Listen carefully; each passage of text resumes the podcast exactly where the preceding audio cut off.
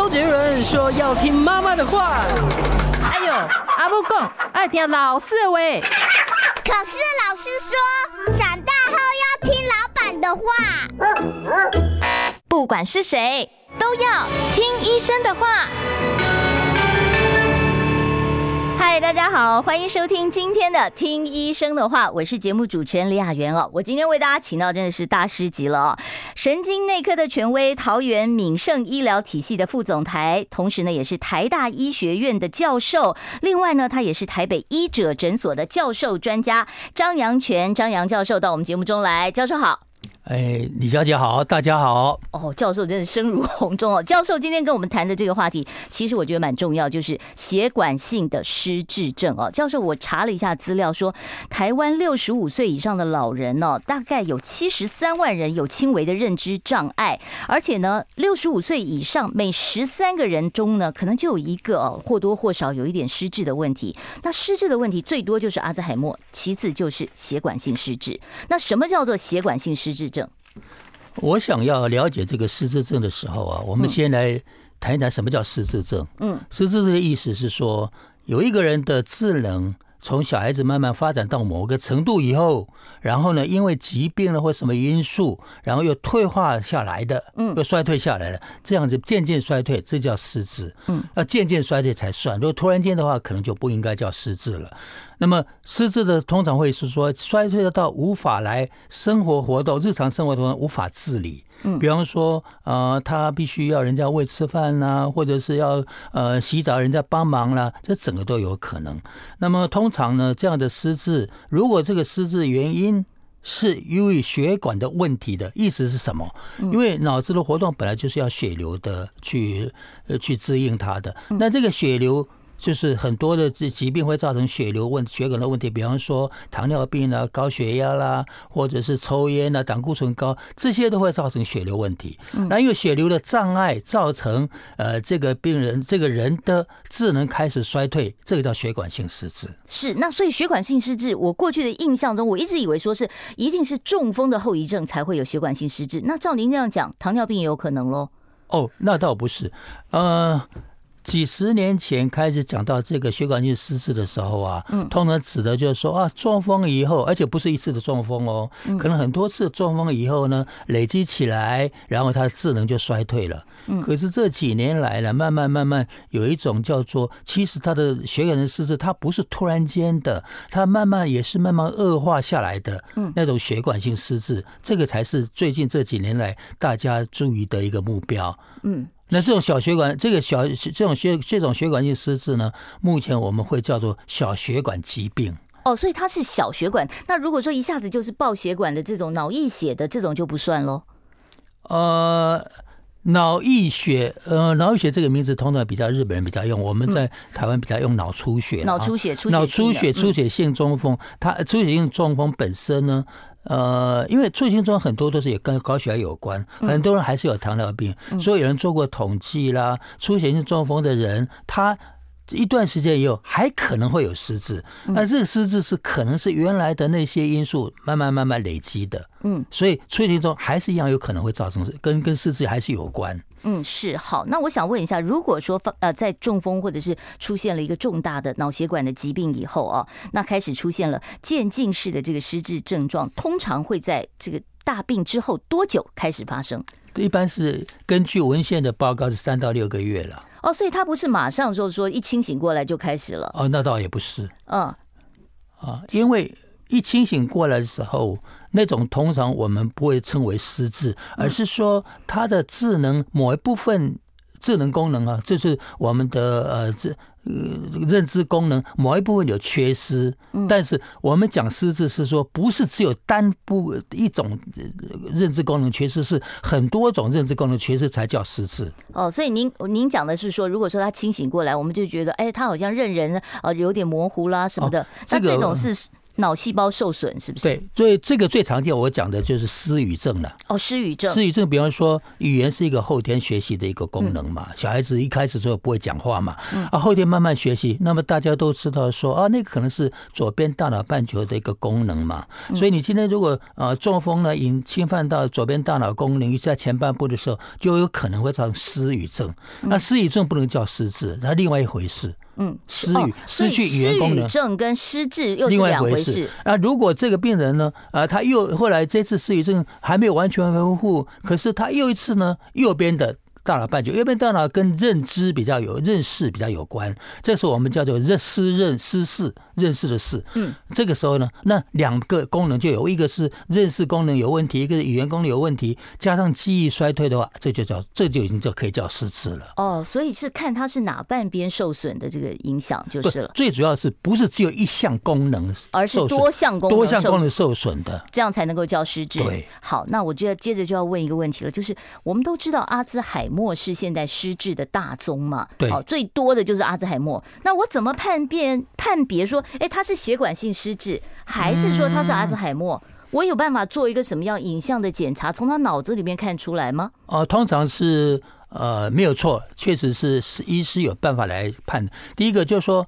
这个病人如果先来原来有个中风，然后三到六个月以后慢慢慢慢出现智能衰退，啊，原来好像中风已经通常中风以后会恢复到某个程度，哎，恢复到某个程度开始又整个人好像又怪怪慢慢衰退，这个时候就要第一个要考虑是不是血管性的问题，因为他有个先中风开始，第二个呢做影像。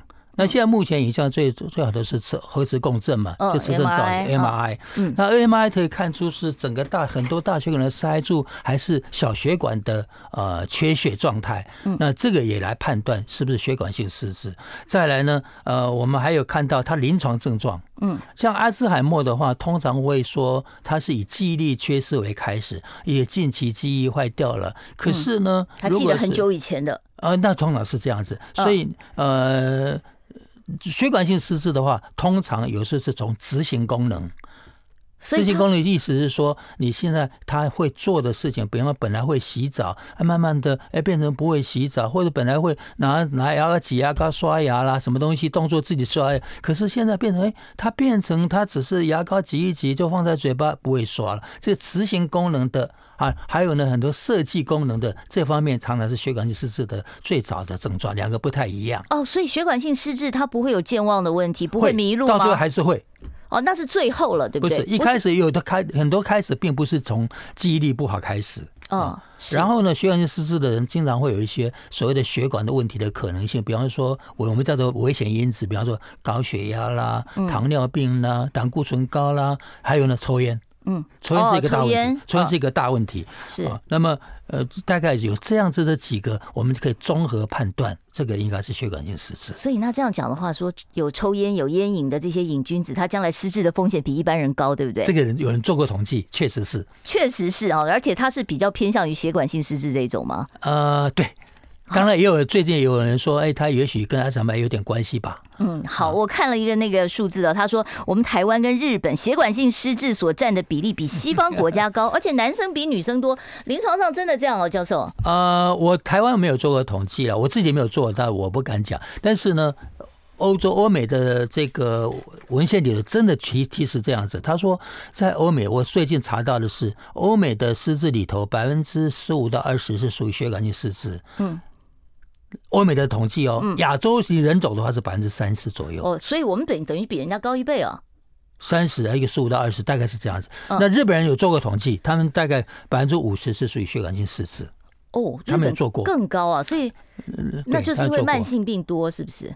我想不是了，因为这有你知道很多的疾病是跟人种有问题，还有饮食习惯也有也有关系。嗯，所以也许这这些到真正的原因呢，还没有人提到。那教授，我问一个问题哦，就是不管是阿兹海默或血管性失智这两个大宗哦，它是不是都是不可逆，只会越来越坏？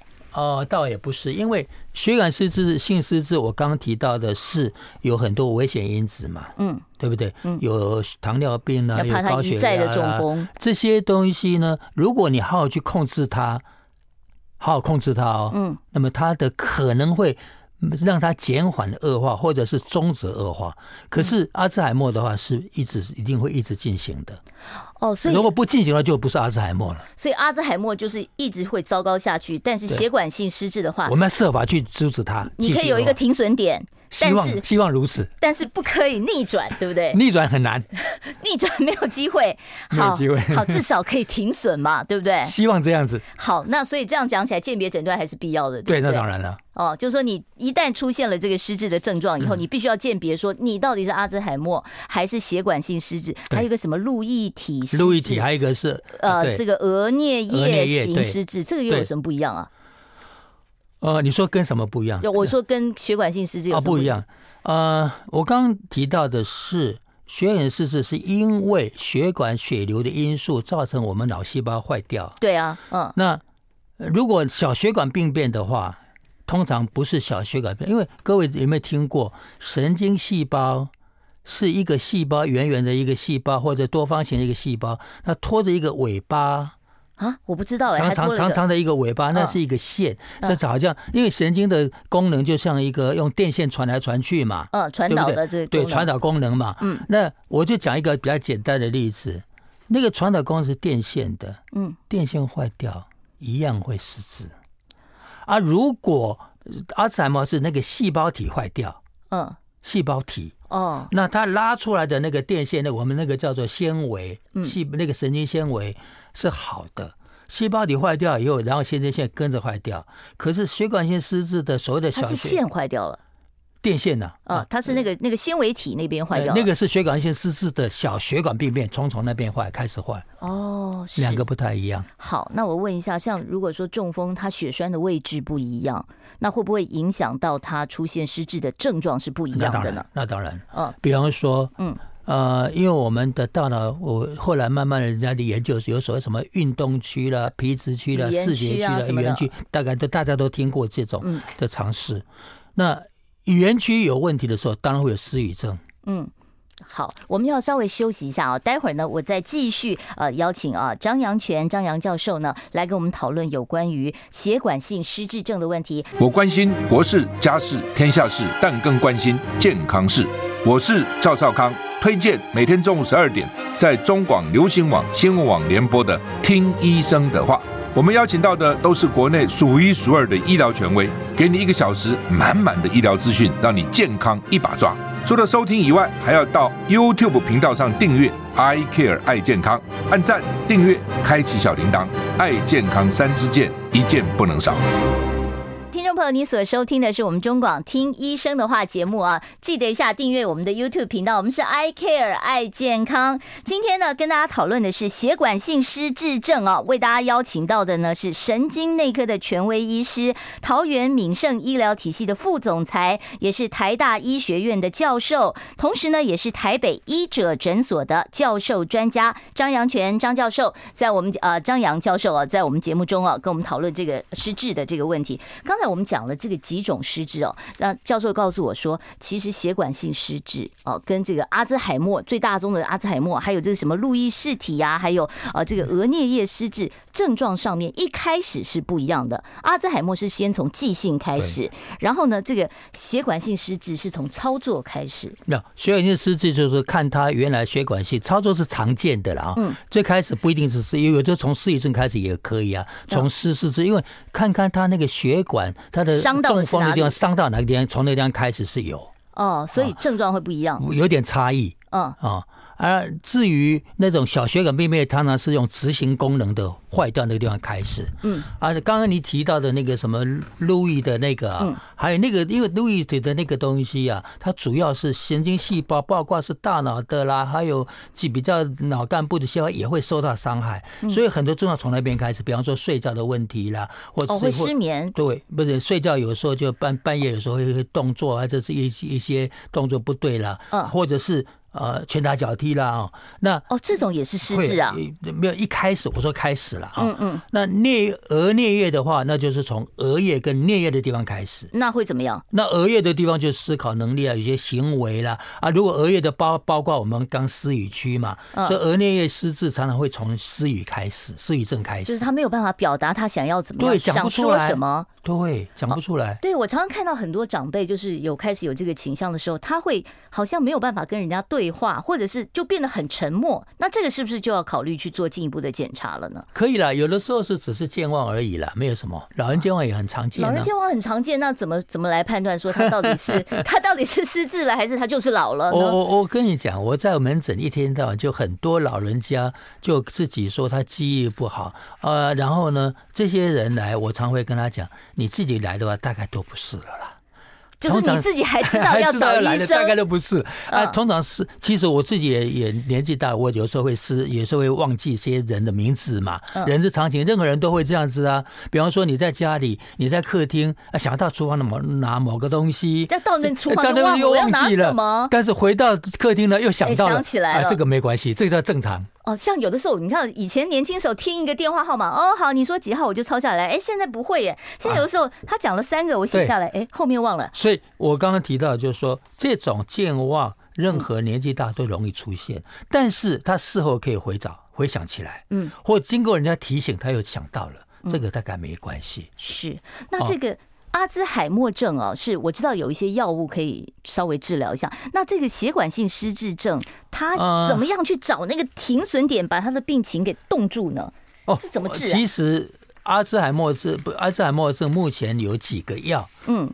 什么爱益欣啊，益思能啊，一大堆的药，这些药也不过这是二三十年才出现的药。这些药呢，并不是把阿兹海默症逆转回来正常，不是。他不是把它治好，没可能。它是减缓恶化。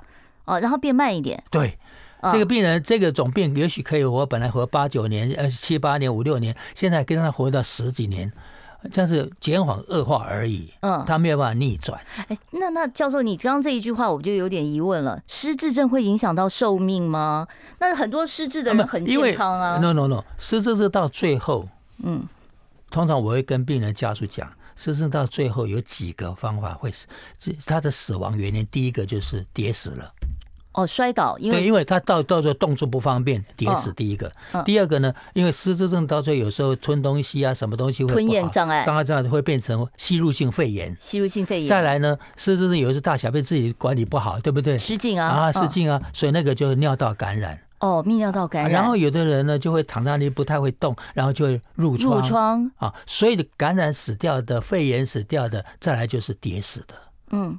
所以这些都要归因到说，其实一开始就是因为他失智失智而已了，哎。哦，所以说这个它不是直接造成死亡，而是间接造成。但是对于寿命的长短还是有影响的。当然影响了，就会因为失智症到最后变像小孩子一样，像婴儿一样。嗯。哦，对啊，就是啊，就回到最最原始的状态了。但是你知道吗？婴儿一样，我们有时候每个人都照顾过孩子，你会慢慢说，我这个小孩子我怎么 baby？你 很有耐心。三个月、四个月大你就开始，哎，我要不要给他什么？找什么副食品给他？找一大堆去，对不对？对。请问老人家你会这样照顾吗？很难呐。对。所以这个时候也会变成营养不良，也是一个死因了。哦，营养不良也是哦。对呀，哦，所以失失智本身不是会死，不会是因为其他的事情而死掉。是好，那刚才其实我们讲到什么爱益心啊，那些药呢？我刚刚讲，呃，利益宁啊，这种这些都是属于让它减缓恶化，而不是逆转阿兹海默。那他到底该不该吃这些药？因为有的时候见仁见智，吃这些药还是有副作用啊。什么副作用？常见的是什么？像爱心这种呢？哦，有的好像是有人听说肚子啊什么样会拉肚子什么，会拉肚子是吧？对，哦哦，所以他只而且也不见得每个人都有效吧？这是每个人吃都会有效吗？对，不见得，不见得，不见得。而健保局就这这健保就有规定，你半年要评估一次，还多少要评估一次？如果没有效，你就不能再用。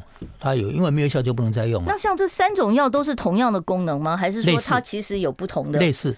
那它的这个基转是什么？它的作用是什么？它是增加那个额叶那个地方的细胞活动。哦，它只是增加它的细胞活动，，它是一种酵素的抑制剂。抑制剂的意思是增加的活动力，啊，它没有逆转哦，因为这些东西、这些疾病，比方说阿兹海默，它属于细胞凋零。嗯，哦，凋零了，凋零掉的细胞，你不可能把它恢复过来。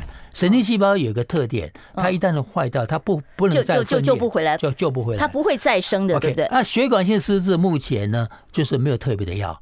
我强调是血管失智，反而是要控制它的危险因素。那你说没有特别的药，那如果说它是因为雪山造成的中风，那我溶栓把它溶掉了，不就好了吗？哦、那个溶栓是在急性中风的时候才才能够溶栓嘛。那现在那个是预防中风跟四肢另外一回事。嗯。哦，是。那您讲的是预防中风，就是我从起因那个方向来来堵它。对对对。哦，那那一旦都已经发生了有血管性的失智，那那已经发生那部分很难再再再。那我怎么阻止它 stop 恶化？希望这样子。那怎么做？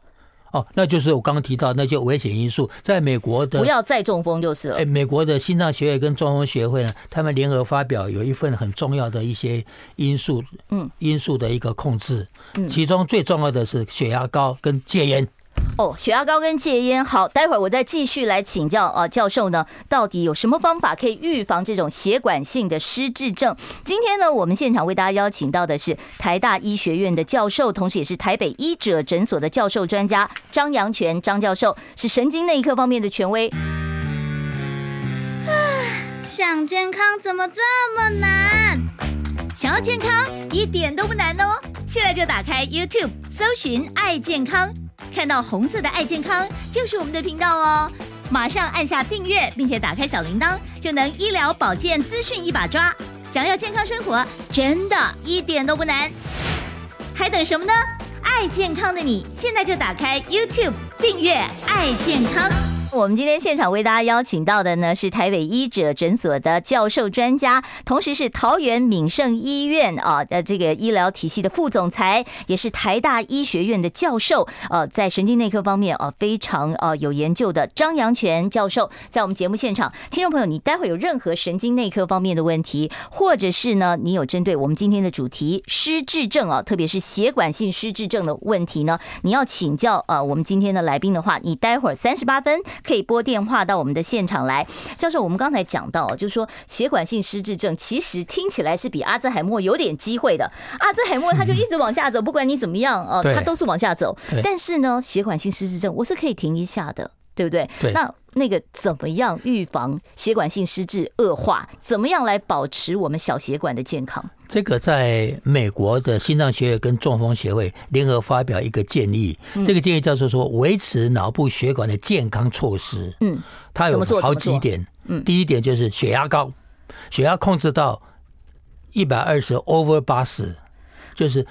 说是说说还这么严格哦，哎，以下。哦，以下哦，哎，但是要注意不要太低血压。第二个呢，血糖就是糖尿病要好好控制，要饭前要那个要饭至到在一百以下。再来是胆固醇，嗯，胆固醇当然呢，它在两百以下，嗯，再来呢就是要戒烟，哦，戒烟，戒烟，戒烟一定要做。然后呢就是要减肥。而且你知道，各位知道说，呃，肥胖有一个叫 BMI 的指数，要维持到二十五以下。五二十五好。然后在运动跟饮食。那么饮食的话呢，呃，大概如果你听过所谓的地中海饮食，有没有听过？我知道。地中海饮食那些东西，什么鱼类啦，什么东西啊，尽量的白肉啊，然后呃生菜沙拉那种，对啊对啊，那些都是要要注意。然后运动方面就是呃多少运动量啊，什么每星期的什么有氧运动要超过多少，它都有一定的标准，嗯，有一定的建议。那这些做得到的话，当然它的血管性失智的比较能够终止。嗯，但是您刚才讲到说，其实就是控制三高嘛，血压高哦，然后另外血糖，还有呃呃这个血脂的问题。对，戒烟。那 这个血压高，我就要问一下了。很多人说，那我年纪都大了，我血压高一点不是应该吗？一定要控制到一百二八十吗？我可不可以稍微高一点点，一百三九十？我有时候会跟病人讲，确实是这样子。但是我通常会跟病人讲说，哎，你不要降得太低，是因为我看到他因为有其他毛病，做了核磁共振。那核磁共振里头通常有一个是血管，叫叫 MRA。嗯，我看你那个血管情况哈，你太低不太好哦。嗯哦，但是我不会说你要要要到一百四以上，但是我说你要肯别人比跟别人比起来，你可能可以稍微放宽一点。那放宽一点，大概将多个十，应该也还好。啊，是因为看他的血管情况来做决定的。嗯，是高血压自己难道完全没有任何感觉吗？像人家常讲说，哎，你头会痛啊，脖子硬硬的，脸潮红，那是不是就代表我要中风了？我血压是不是飙起来了呢？啊，讲这个血压高，嗯，我有点故事了。就是我当呃台大医院台大医学院神经科主任的时候，我就跟我的学生讲。你哪一本的正式教科书里头，正式的教科书不是 Google 的哦。嗯，谈到血一般的血压高会引起头痛的，找到这样的记录，你拿来给我看，加五分。就到现在为止，没有人加过五分。所以换句话说，你血压高根本不会头痛，对不对？OK，不会，不会头痛，血压高不会头痛。一般的民众误以为血压高会引起脖子酸酸的啦、紧紧的啦、破面的头痛，然后眼睛模糊了，然后呢，他就不会相信。尤其各位，在这个血管失智里头，在英文的我杂志里头特别记载一个叫 midlife hypertension，嗯，就是中年的高血压，四五十岁的高血压最可怕啊。那个时候呢，中年特特别可怕。好，我赶快听。因为中年的你也是中年的，你还年轻呢。那中年的这个高血压呢，通常那些人正好在做做事业，嗯，对不对？正好在拼。生活的时候，拼赚钱的时候，哎，量点血压高，我人又不会不舒服，哪里有血压高？你们人家医生配上加油啊？没讲不细了，一吃就吃一辈子。而且很多人就是超不愿意开始吃血压药，就觉得我一吃一吃就要吃一辈子。对，我烦死了，我才不要吃那么多。那我告诉各位，那种情况一二十年没关系，到六五六十岁你就慢慢知道了。那个时候就变成小血管病变的一个好发的一些族群。那小血管病变在台湾我看过太多，而且很多很常见。嗯。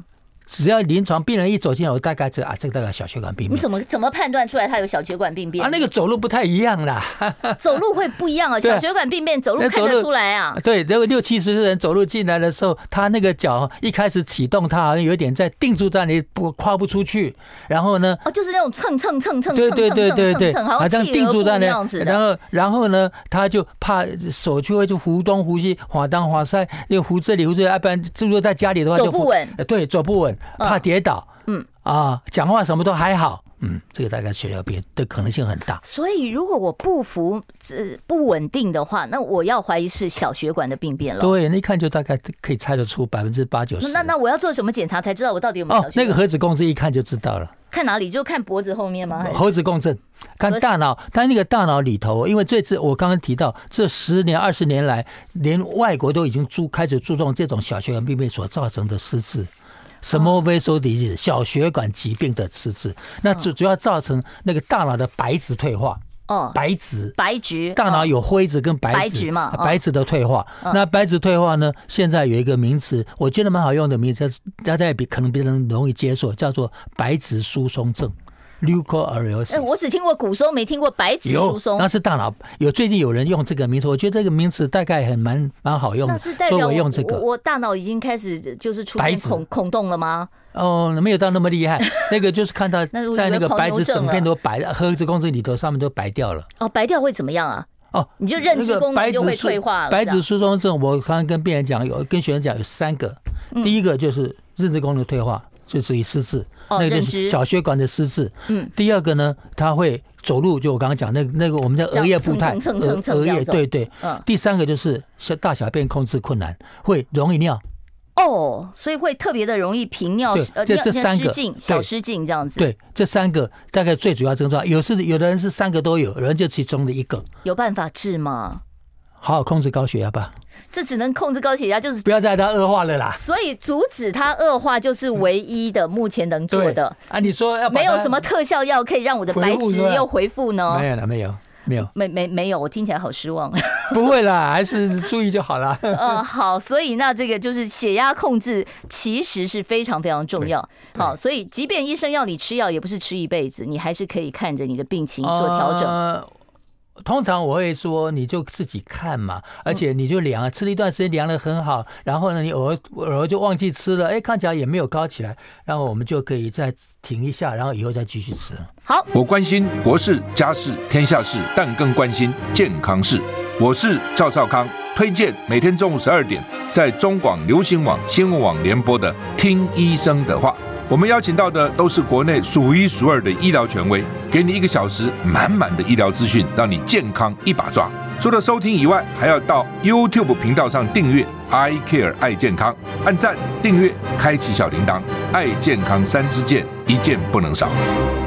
听众朋友，你所收听的是我们中广的《听医生的话》。我今天跟大家讨论的是失智症的问题，特别是血管性的失智啊。我今天很难得为大家邀请到的，真的是哦，真的是神经内科方面的权威哦，台大医学院的教授，同时也是台北医者诊所的教授专家哦。呃，现在呢是桃园敏盛医疗体系的副总裁张阳泉张教授在我们节目现场。我现场开放专线是零二二五零九九九三三二五零九九九三三。我们接第一位听众朋友电话。你好，请说。喂，你好。嗯，麻烦你声音稍微大一点哦。好，请说。主持人教授哈。嗯。哎，对不起哦，我我想请问哦，我做过那个多巴胺断层扫描，啊，多巴胺较少，啊，目前是追踪观察，还没有服用药。啊，我想请问三个问题。第一个就是说我背部早上起床的时候比较舒服。可是中午过后或比较劳累的时候，脊椎就会有僵硬感。嗯，啊，怎么处理这个僵硬？那、啊、第二个就是说，在什么情况下要使用巴金森氏症药？那、啊、第三个就是说，呃，这个多巴胺较少啊，目前最终是药物引起的。他一定会退化成巴金森氏症吗？好，三个问题。哦，好好好吧。第一个问题，你说你做个 Trodate，那个印象叫 Trodate，就是所谓多巴胺的那个扫描。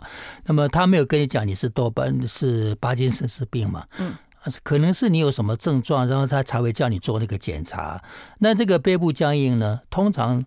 你还是要去找个原因，因为通常巴金森是不会是中中午以后才背部僵硬。这有没有可能是僵直性脊椎炎呢？这个我就不太知道，因为背部僵硬还有别很多原因。嗯嗯，通常如果巴金森是整天都会，不是只有不是只有不是只有那个嗯。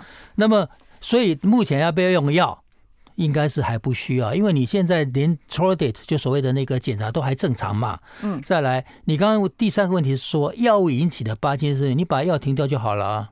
哦，根本就不是巴金森氏病，所以不要太紧张了。对，因为就是说那那一类的药，你将来不要再吃。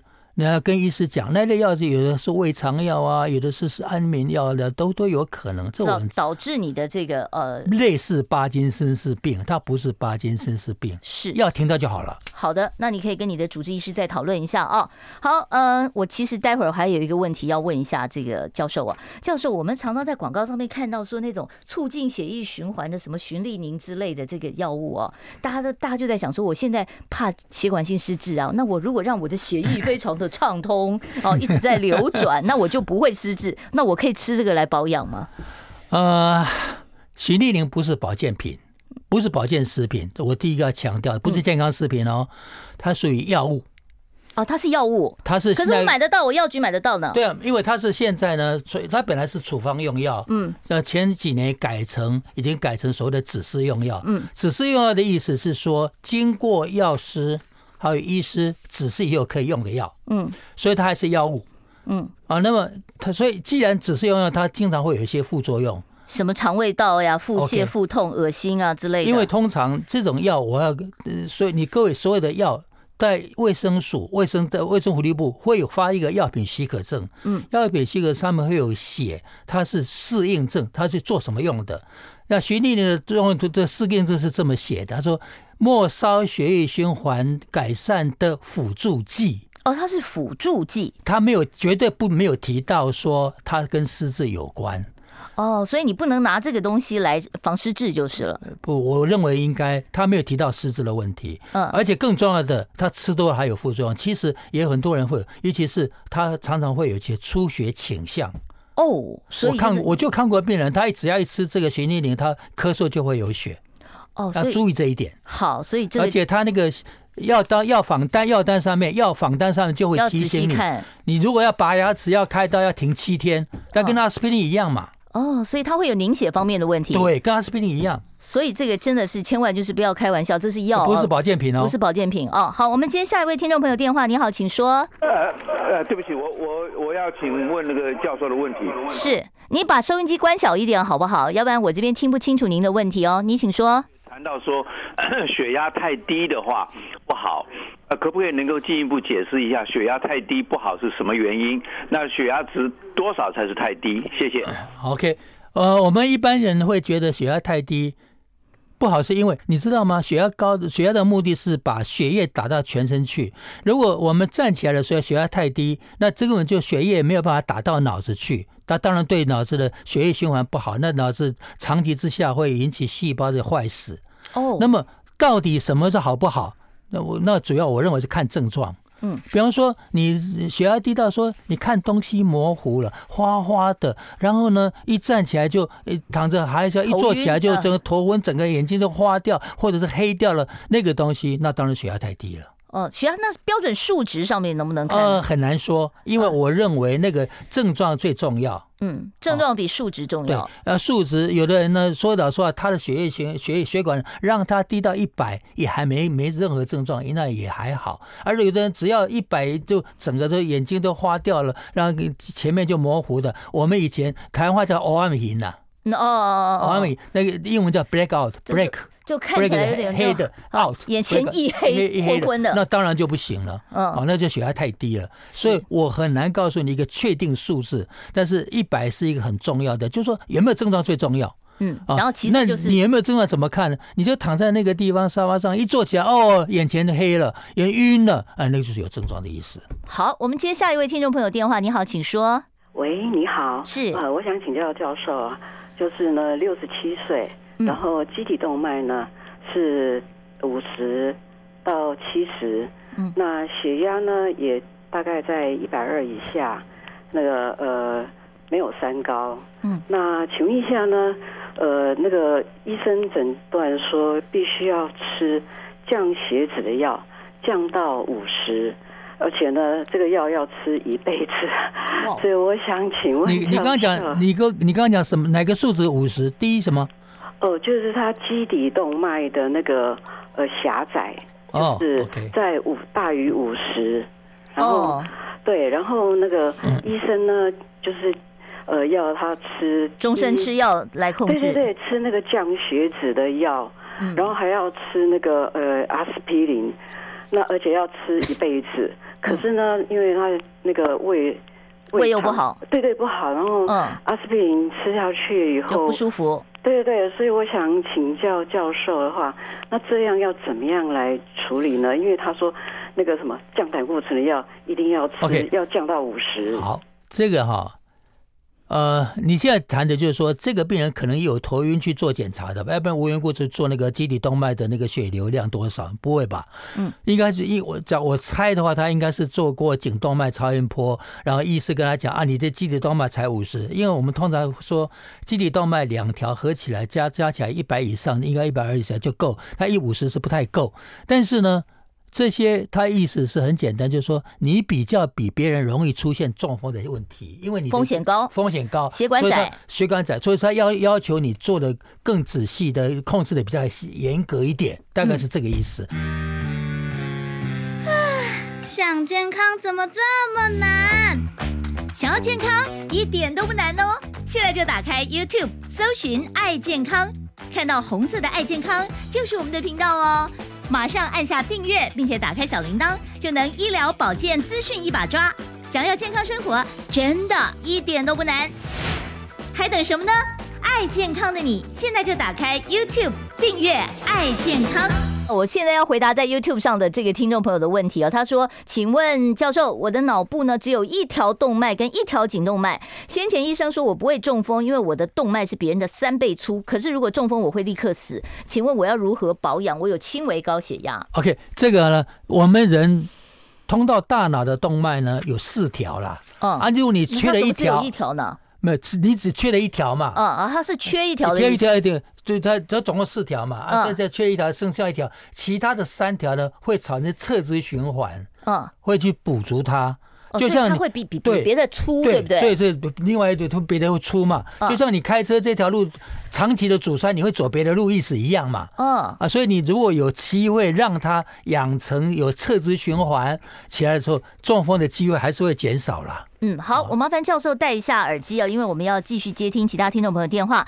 我们现场专线是零二二五零九九九三三零二二五零九九九三三。我今天为大家邀请到的是台北医者诊所的教授专家，也是台大医学院的教授，同时是桃园敏盛医疗体系的副总裁张阳泉张教授，神经内科的权威哦。好，我们接下一位听众朋友电话，你好，请说。主持人医生呢，两个问题请教：胆固醇跟血压有没有直接关联？有没有直接关联？第二个问题，生气激动的时候血压飙高，用深呼吸可以降血压吗？好，两个问题。好，胆固醇跟血压有没有关系？呃，目前好像两个关系不明确，没有什么明显关系。嗯。第二个问题是生气血压飙高，对不对？深呼吸会降血压，确实是那个是比较沉静下来，然后慢慢血压就会下降下来。它是沉静，并不是说以后生每个人无缘无故做深呼吸就可以这样，不是这个意思。你在飙高、生气飙高的时候，慢慢把气下来以后，生气下来，那情绪下来稍微平稳一点，那那那血压就会下降。如果你是长期情绪情绪下来就都会下降。好，okay? 那你要是长期高血压，你还是得吃药。当然了，当然了。好，我们今天下一位听众朋友电话，你好，请说。啊，哎，主持人教授好，我想要我有几个问题哈，嗯，因为我是八十岁嘛哈，是，啊，我血压的年龄已经好高，血压已经很多年了，二十几年了，是，但是我都一直有吃药控制哈，嗯，但是为什么哦，收缩压差不多控制在两百三，哦，一百三、一百二，啊，舒张压只有都是五六十，哦，嗯，然后而且我的。我最近验出来胆固醇是一百四十四，嗯，三酸甘油酯四十八，嗯，好的胆固醇八十六，嗯，啊，我就是在想说，我这个受受伤要为什么都五六十而已？会不会太低了哈？哎，对啊，我们来听听看教授怎么说。五六十还好吧？嗯，他你说你刚刚讲的是舒张压呢？就是低血压嘛。低血压，低的血压五六十还不错啊。还不错啊，而且高血压他都控制在一百三啊。一百三可以了啦，因为你八十岁嘛。嗯。哦，应该是还好啦。嗯，那胆固醇一四四，那也都很好啊。但是数字很好，你不要担心。不要担心，数字蛮漂亮的。继续努力啊！好，下一位听众朋友，你好，请说。不好意思，我刚刚有打过电话，我想请问教授，我一定要吃那个降血脂的药吗？因为有时候，呃，他的那个。那个我的那个血压的话，有时候会到一百，就是都控制在一百到一百一中间。您您讲的是高血压、低血压？高血压还是降血脂？呃、没有，我刚刚有讲说，就是呃，他的那个呃，基底动脉在，就是您的血管比较狭窄的那一位。对对对，是。然后，okay, 请问教授，一定要吃这个降胆固醇的药吗？还是一定要吃那个呃阿司匹林吗？嗯，没有。这个东西呢，就是因人而异。你我刚刚提到，就是说，你既然后面的那个基底动脉是属于后脑循环嘛，后脑循环比较差，你希望能够维持，先不要中风，让它养成有侧支循环。来替代它嘛，嗯，所以医师是这个目的，叫你先。那我我的看法，你会看看以后是不是有侧支循环出来以后，你就可以再减的减这些药。但是侧支循环还没有测出，还没有建立之前，也许医师会叫你注意一点。他没有说一定是这个。我要是我的病人的话，我没有叫说我要看病人的接受程度跟。将来追踪以后，是不是已经侧支循环已经开始建立了？会这样子做决定。所以，所以现在也不见得说就是直接告诉你，就说一定要吃到一辈子。至少现阶段你要先吃。对啊，因为你你你要希望它建立侧支循环，侧支循环哦，然后来降低中风的风险。好，其实侧支循环这样很重要。我一个亲戚就是这样子啊，嗯，就这样子，好好几已经二三十年也没有中风了。所以他就是一直要回诊来确认他的侧支循环有没有建立起来。对，好，我们下一位听众朋友，你好，请说。呃，教授你好，我想请问一下，像最近都很夯的那一种隐肌酶，那一种可不可以吃啊？什么东西？隐肌酶？有人送我一瓶，我我我还不知道怎么吃嘞。对啊，因为现在很多长辈都在问，然后我想说，哦，我跟你讲了哈，根据那个广告，我说是广告啊，因为我没有去研究它，根据那广告，我是不会去吃它。哦，为什么？有人送我哎、欸，那什么东西啊？到底啊，真的，我的堂妹送我一瓶啊。那到底什么东西啊？他的道理就是说，日本人发现说那个青那个红色蚯蚓啊，嗯，它死在那个地方的时候，尸体会自己化解掉、溶解掉、嗯、啊，所以他们就研究里头有一个酵素可以溶解这些东西的，所以把那个酵素提炼出来，他认为说这样可以增加循增加循环。哎，对，嗯。那如果真的有必要的话，我会去吃吃阿司匹林的。哦，有必要就吃阿司匹林，不会吃这个东西。对对对，不会了，我不会，因为那个东西我不敢确定它是什么。哦，我就不会去，我也不会给你建议。说真的，嗯，好，教授自己不敢吃。好，我们 有人送我还不晓得怎么处理。好，再来哦，请问医师，三酸甘油脂经常很高啊，平常大概两百七，高的时候会到四百，是否很容易中风？那当然了，三酸甘油酯还是很重要的，它属于我们脂肪类的一个。而三酸甘油酯高，有的时候是体质，有的意思是说它可能它的体质。哦，有这是遗传性的，对，有的遗传性的，在这种情形你自己要特别注意哦。你看看你是不是遗传性的，因为因为像遗传性会不会特别危险？有，我还看过一千以上都有。呜，那真的很危险。那但是他吃药很有效哦，所以他吃药就可以很有效，可以降到正常都可以。所以你要跟医师商量一下。我觉得你到高烧四百，可能要吃，要跟医生可能要吃药试试看，先吃药试试看嘛。嗯，好，我想呢，因为时间的关系啊，我知道还有听众 在线上等，真的很抱歉，我们今天没有办法继续接听其他朋友的这个电话了。我最后呢，要请呃这个张老师啊，张扬老师告诉我们这个预防血管性失智生活习惯上面，或者是您的一些具体的预防保健建议。好，刚刚提到那三高去控制以外，减肥。还有戒烟，减肥戒烟，戒烟拜托一下，一定要戒烟。哦，好，饮食啦，嗯，饮食，饮食，饮饮食就现在所谓的流行地中海饮食嘛。地中海饮食，你如果 Google 一下什么叫地中海饮食，什么是是橄榄油啊，橄榄油啊那些东西哈，好像鱼类啊什么的，对，白肉啦，不要吃红肉啊，嗯，还那真的是有必要，嗯。啊，那这些都是美国心脏学会跟中风协会所建议的。啊，运动。大概是这样子，好，所以就是维持一个，就是大家都知道的一些基本的。根本就是你做得到做不到。对，重点就是你有没有好好去做了哈？有没有毅力啦？对，毅力最重要。决心呢。好，非常谢谢张阳泉张教授接受我们的访问，谢谢教授。